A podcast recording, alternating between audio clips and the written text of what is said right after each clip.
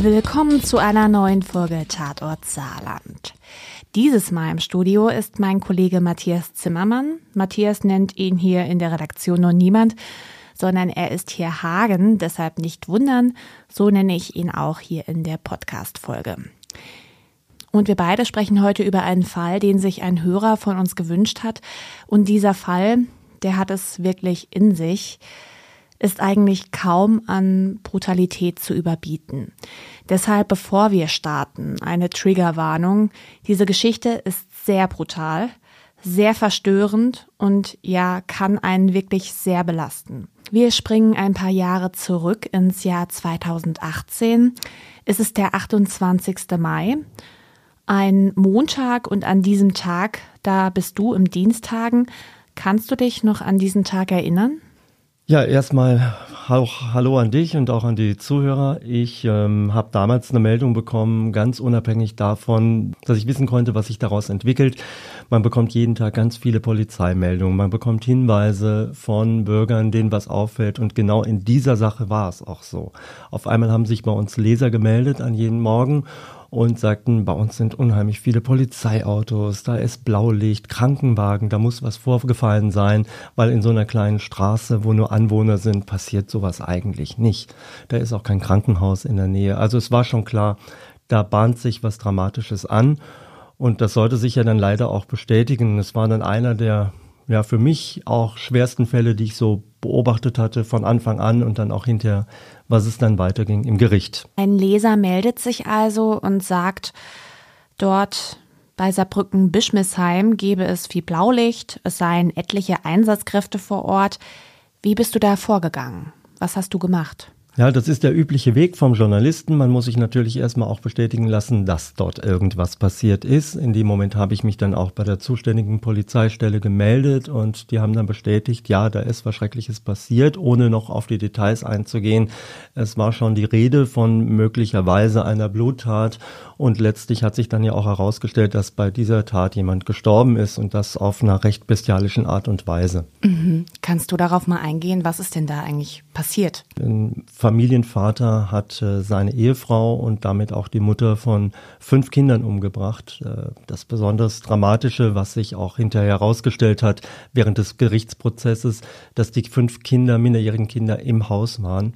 Und eines der Mädchen von denen war sogar mit in dem Zimmer, wo sich die Bluttat ereignet hatte. Und die war wirklich an Dramaturgie kaum zu überbieten. Was heißt das denn an Dramaturgie kaum zu überbieten? Ja, die Frau hatte keine Chance. Sie wusste einfach nicht, was jetzt ihr passieren wird. Es kam ohne Ankündigung. Ihr Mann war in das Schlafzimmer morgens gekommen und äh, hatte eine Axt dabei und hat sie förmlich enthauptet im Ehebett. Im Ehebett enthauptet? Ja. Und zwar mit wie sich auch hinterher herausgestellt hat, geplant. Er hatte die Axt dabei, ist in das Zimmer geschritten, die Frau hat geschlafen, sie wusste also gar nichts, sie konnte sich nicht wehren und äh, das hat auch hinter die Obduktion ergeben.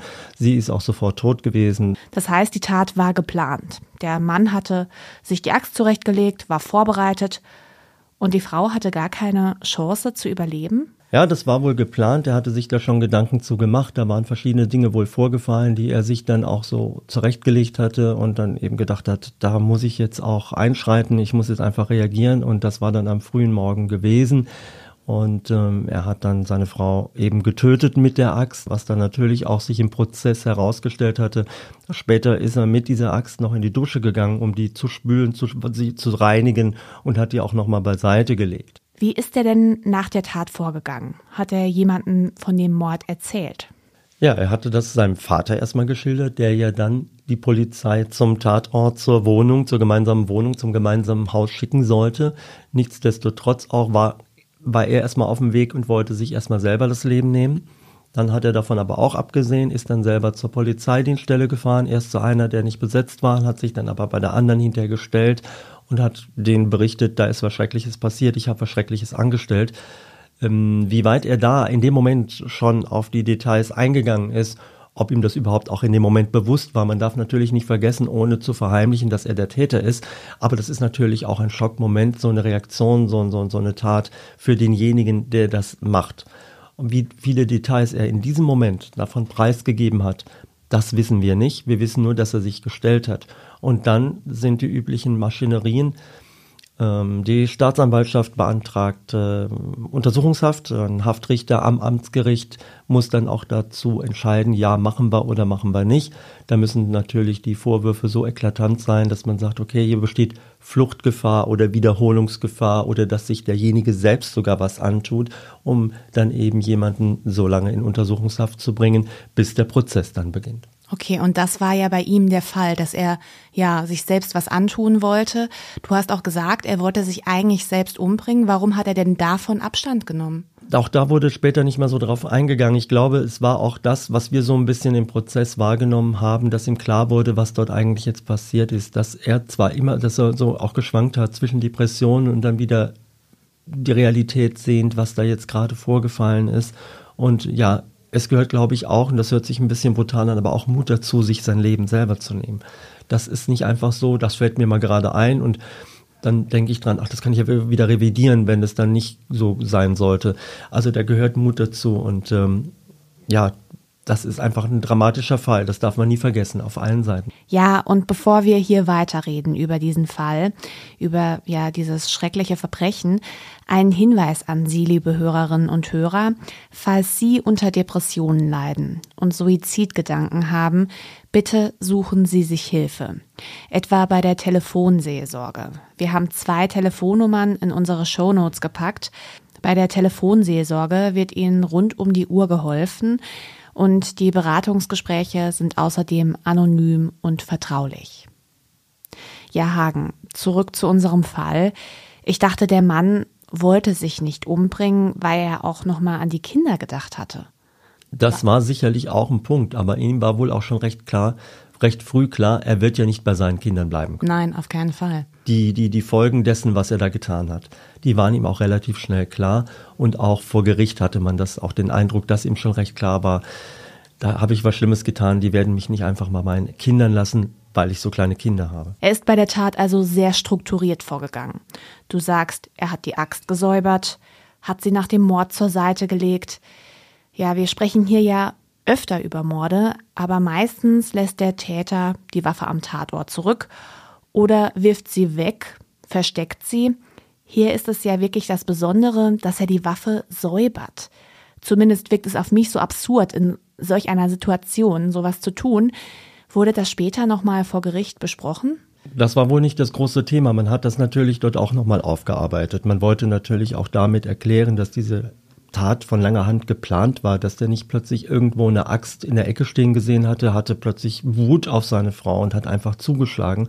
Also das musste auch schon erklärt werden, um eben auch das Maß, das Strafmaß zu, äh, festzulegen, um zu wissen, was ist dort eigentlich wirklich im Vorfeld vorgefallen. Ja, er hatte das dann tatsächlich, das war nochmal Thema, in die Dusche genommen, hat's gesäubert und ist dann anschließend auch mit seinem Wagen losgefahren.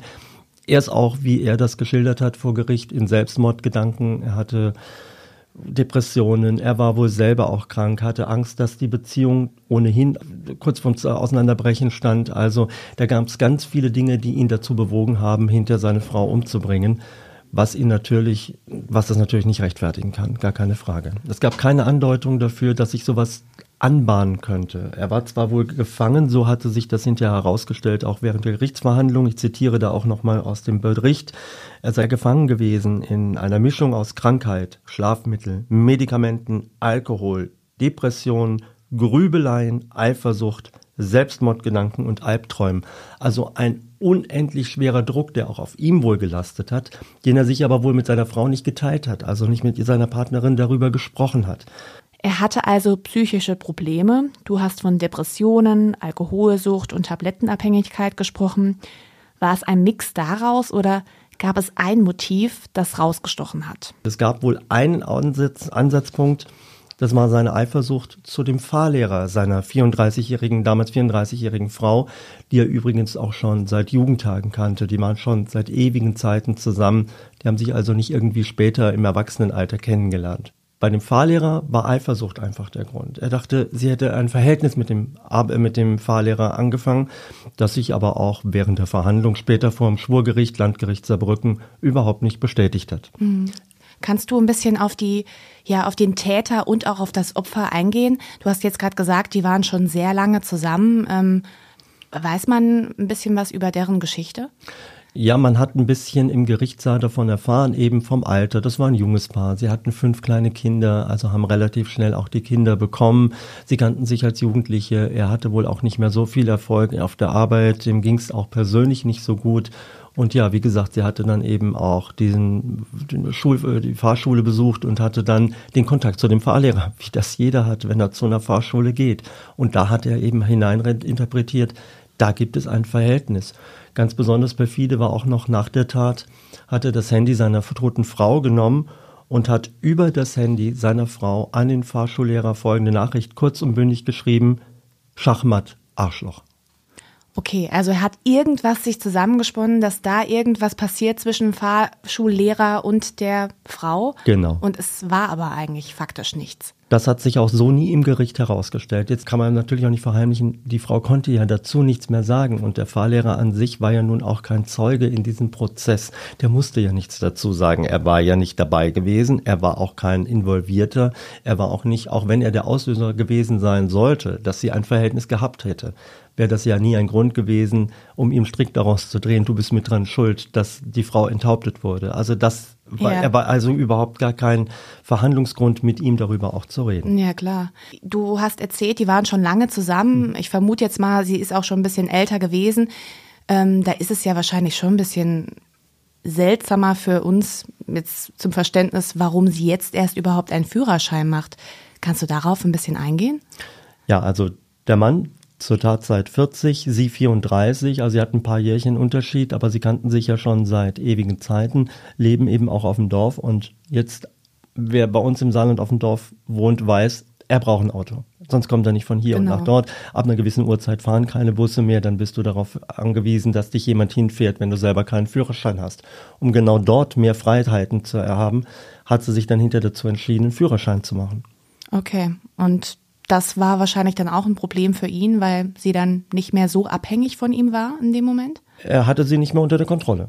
Okay. Das war auch so ein gewisser Kontrollzwang, der sich aber auch erst in der Zeit ihrer Beziehung entwickelt hat. Also sie waren ja früher auch ein ganz offenes Liebespaar und kannten sich schon seit ewigen Zeiten und da hatte sich überhaupt erstmal gar nichts abgezeichnet, dass er übersteigerte ähm, Eifersucht hat. Das gab es dort so gar nicht.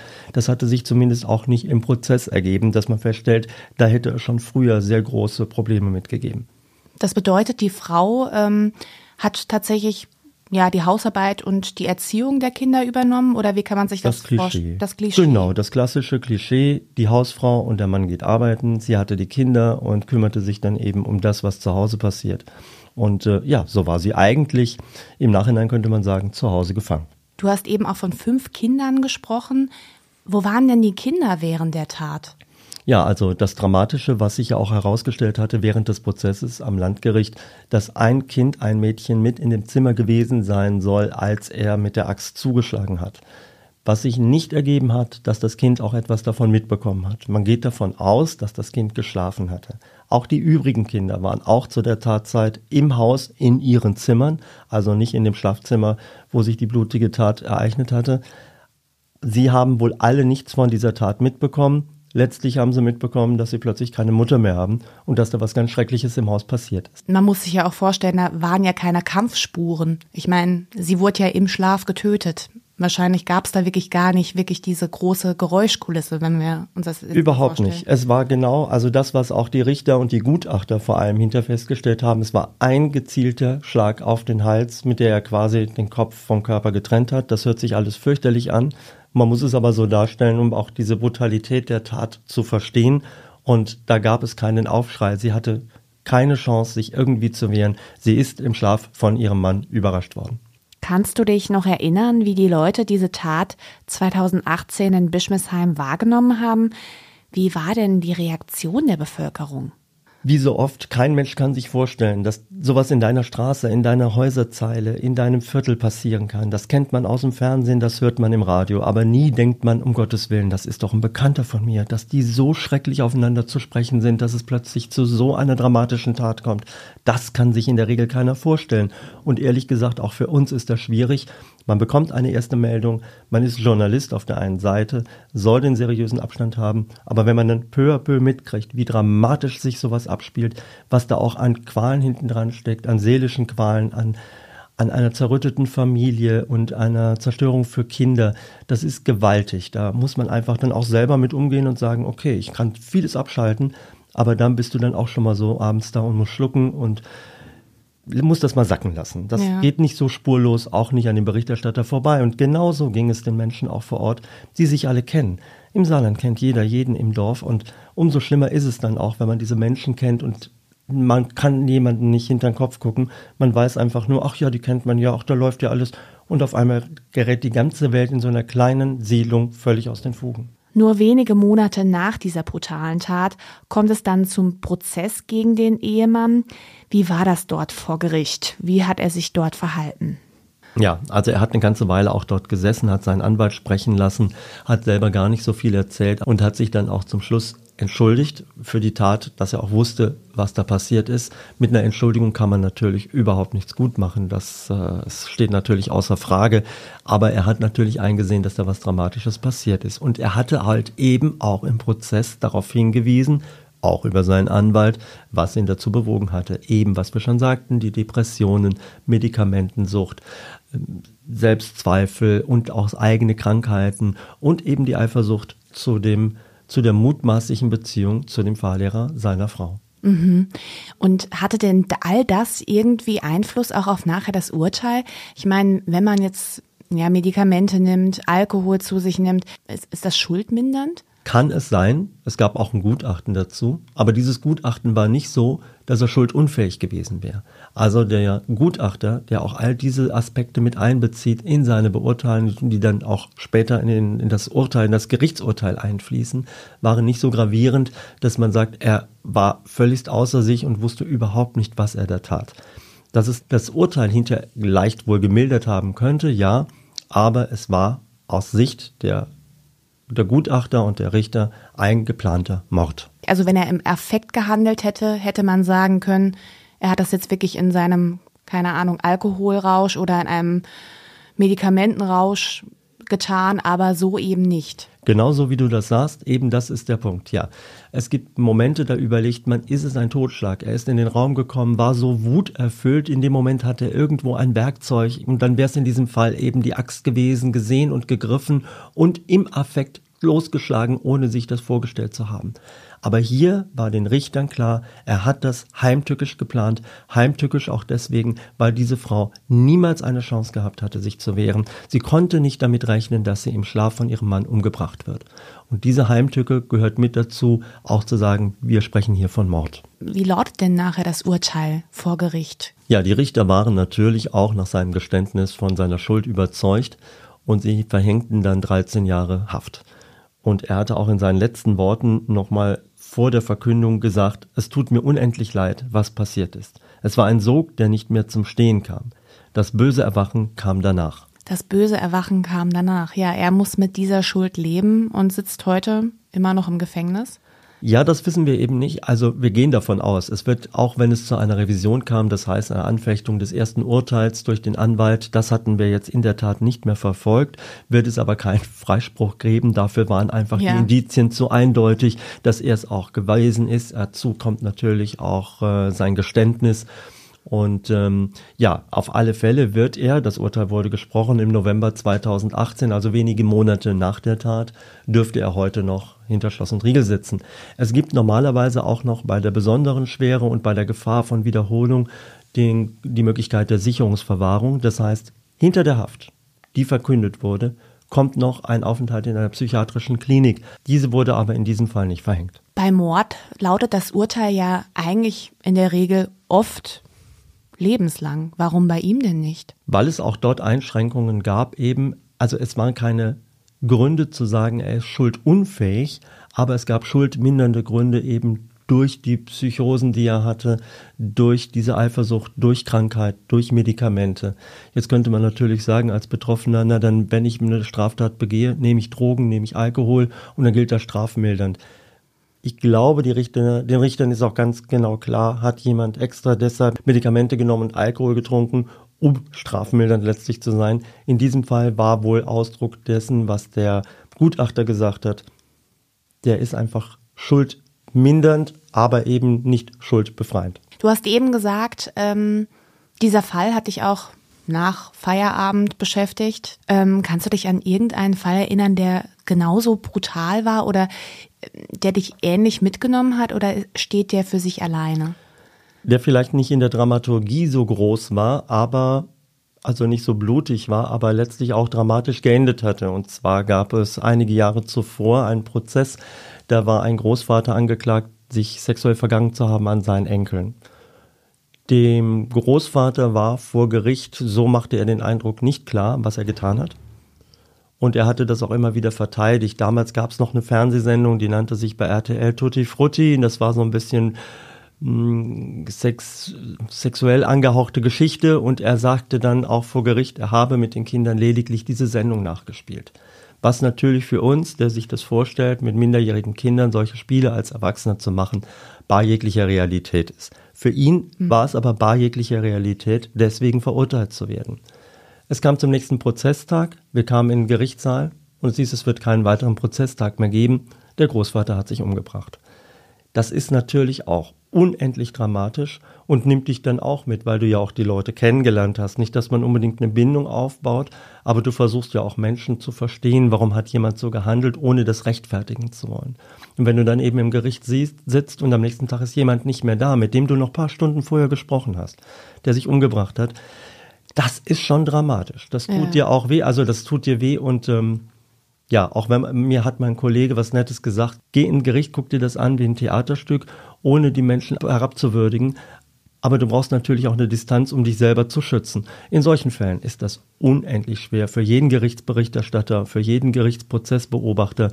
Ich glaube, das ist dann, das nimmt dich dann auch mit und dann musst du auch zu Hause darüber reden. Nach diesem Mord an der Frau denkt man ja an die Kinder. Weiß man, wie es denen heute geht? Also das ist in solchen Fällen fast obligatorisch. Die werden sofort aus dem Fokus der Öffentlichkeit gezogen, um sie zu schützen. Das finde ich auch aus meiner Sicht sehr, sehr gut, weil wir natürlich, wie wir jetzt darüber reden, auch interessiert daran sind, was ist mit den Kindern, wo sind die aufgewachsen, kamen die bei Pflegeeltern unter, durften die in der Familie bleiben, konnten sich die Großeltern darum kümmern, durften die zusammenbleiben, wurden die getrennt. All das bekommen wir nicht mit. Darüber darf weder das Gericht noch die Polizei eine Auskunft geben. Wenn wir Nachbarn haben, dann erfahren wir manchmal schon mal sowas. In diesem Fall war aber wirklich so gutes Stillschweigen bewahrt worden, dass wir überhaupt nichts von den Kindern mitbekommen haben. Und im Nachhinein sage ich auch, für die Kinder glaube ich das Beste, wenn man die Dramaturgie sieht, mit der sie sowieso leben mussten, nachdem ihre Mutter so bestialisch ums Leben gekommen ist. Auf jeden Fall. Da hofft man, dass es den Kindern heute gut geht. Vielen Dank, Hagen, für die wirklich tragische Geschichte, die du uns heute erzählt hast. Äh, wir haben auch wieder ein Lesestück dazu auf äh, saarbrücker-zeitung.de und in unserer SZ News App. Und wenn Sie einen Fall haben, den wir unbedingt hier mal behandeln sollten, dann melden Sie sich gerne per E-Mail tatortsaarland.sz-sb.de. Bis in zwei Wochen. Tschüss. Tschüss. Sie wollen wissen, was in Ihrer Region passiert? Entdecken Sie das SZ Plus Angebot auf www.saarbrücker-zeitung.de.